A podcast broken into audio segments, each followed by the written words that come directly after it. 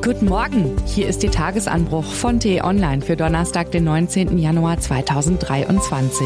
Was heute wichtig ist. Dieser Tagesanbruch ist eine Weltneuheit. Geschrieben von Peter Schink, stellvertretender T-Online-Chefredakteur und am Mikrofon ist Ivi Strüving. Stellen Sie sich vor, Sie sind ein Lehrer an einer Schule und müssen jeden Tag Hunderte von Fragen von Schülern beantworten. Es kann manchmal schwierig sein, alle Fragen schnell und präzise zu beantworten, besonders wenn es um komplexe Themen geht. Jetzt stellen Sie sich vor, Sie haben Zugang zu einem Werkzeug namens Chat GPT. Es kann Schülern komplexe Inhalte verständlich erklären und Fragen beantworten, was dazu beiträgt, den Lernprozess zu verbessern. Dies ist nur ein Beispiel. In der Bildung kann Chat GPT als Tutor oder Lernbegleiter eingesetzt werden.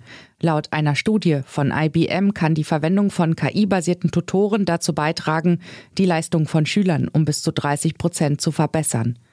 Es kann auch dazu beitragen, den Zugang zu Bildung für Menschen in entlegenen Gebieten oder mit eingeschränkten Möglichkeiten zu erleichtern, indem es virtuellen Unterricht anbietet. ChatGPT hat sowohl Vorteile als auch Nachteile. Einerseits kann es Prozesse automatisieren, Zeit und Ressourcen sparen und die Effizienz steigern. Andererseits birgt es auch Risiken wie die Gefahr von Fehlinformationen und die Möglichkeit, dass es Arbeitsplätze ersetzt.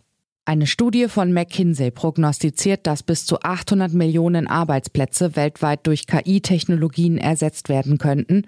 Aber es gibt auch die Möglichkeit, dass es neue Arbeitsplätze und Karrieremöglichkeiten schaffen wird.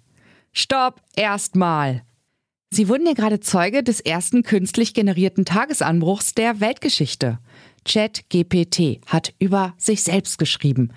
Die Maschine hat noch länger getextet, aber ich wollte Ihnen doch ein paar eigene Gedanken mitgeben. Eine Frage drängt sich auf. Warum sollen wir künftig noch selbst schreiben? Ich könnte Ihnen jetzt versichern, ChatGPT sei zwar eine verdammte schlaue, verblüffende Maschine, aber eben doch nur eine Maschine, seelenlos und stilistisch noch etwas hölzern. Keinesfalls geeignet, einen Tagesanbruch zu verfassen, aber das wäre eine Schutzbehauptung. Es wird nur ein paar Jahre dauern, dann werden solche Kinderkrankheiten wohl behoben sein. Tatsächlich hat Chat GPT den obigen Text erst so formuliert, nachdem ich explizit um einen Essay gebeten hatte, der Vor- und Nachteile seines eigenen Einsatzes abwägt. Zudem hatte ich um konkrete Zitate, Studienergebnisse und einen szenischen Einstieg gebeten. In einer ersten Version davor lobte sich die Maschine zu sehr selbst. Wir werden als Menschen zurückgeworfen auf die Frage, was können wir, was die KI nicht kann? Und die Antwort könnte im Tagesanbruch stecken. Eine Maschine bildet sich keine Meinung und könnte sie es, würde sie nur simulieren. Ob wir zwischen einer echten Meinung oder einer simulierten Meinung künftig noch einen Unterschied feststellen können? Wer weiß das schon. Keine Frage, ChatGPT ist wirklich ein herausragendes Stück Software.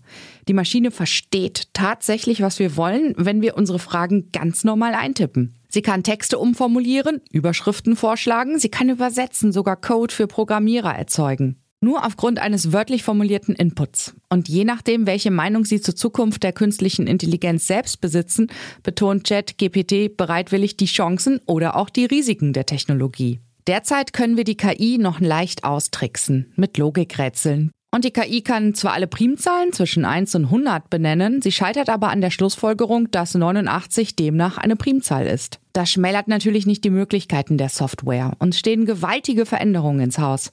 Programmierer können einen Teil ihrer Aufgaben delegieren. Lehrer müssen die Aufgaben für ihre Schüler überdenken. Unser Lektorat wird keine Grammatikfehler mehr korrigieren müssen. Callcenter können sich auf die kniffligen Fragen konzentrieren. Und das sind nur kleine Beispiele. Seit Jahren wird über künstliche Intelligenz diskutiert. Nun wird sie für alle greifbar. Es stellt sich die Gretchenfrage. Wie können wir die neue Technik für Menschen sinnvoll nutzen, um nicht zum Spielball der Entwicklung zu werden? Die Antwort darauf ist simpel, mit menschlicher Intelligenz und mit Empathie. Und künftig kann uns die KI helfen, sinnvolle Antworten zu formulieren oder wie Chat GPT es ausdrückt, es ist jedoch wichtig, dass wir uns bewusst mit den Auswirkungen von künstlicher Intelligenz auf unsere Gesellschaft und unsere Zukunft auseinandersetzen und Maßnahmen ergreifen, um die Risiken zu minimieren und die Vorteile zu maximieren. Dazu gehört auch die Förderung von ethischen Standards und der Schaffung von Regulierungsmechanismen, die sicherstellen, dass die Technologie für alle zugänglich und verantwortungsvoll eingesetzt wird. Inhaltlich ist dem nichts hinzuzufügen, aber fällt Ihnen der Nominalstil in den formulierten Sätzen auf? Da wird unsere menschliche Intelligenz noch gebraucht. Wir sind eben in der Lage, sehr präzise die Fehler in künstlich Erschaffenem zu finden. ChatGPT ist ein Werkzeug, das wir uns zunutze machen können. Davor muss man keine Angst haben. Es ist wie ein Hammer.